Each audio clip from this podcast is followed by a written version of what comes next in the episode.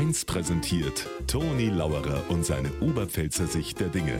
Immer werktags kurz vor 1 im Regionalprogramm für Niederbayern und die Oberpfalz auf Bayern 1. Ganz still und heimlich hat die Pilzsaison begonnen. Man kann ja die Pilze, Schwammer sagen wir mir, nicht Pilze, die kann man ja auf drei Arten konservieren.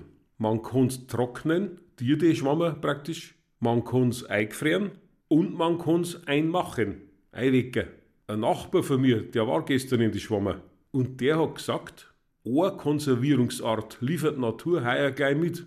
Alle Schwammer, die er gefunden hat, waren schottiert.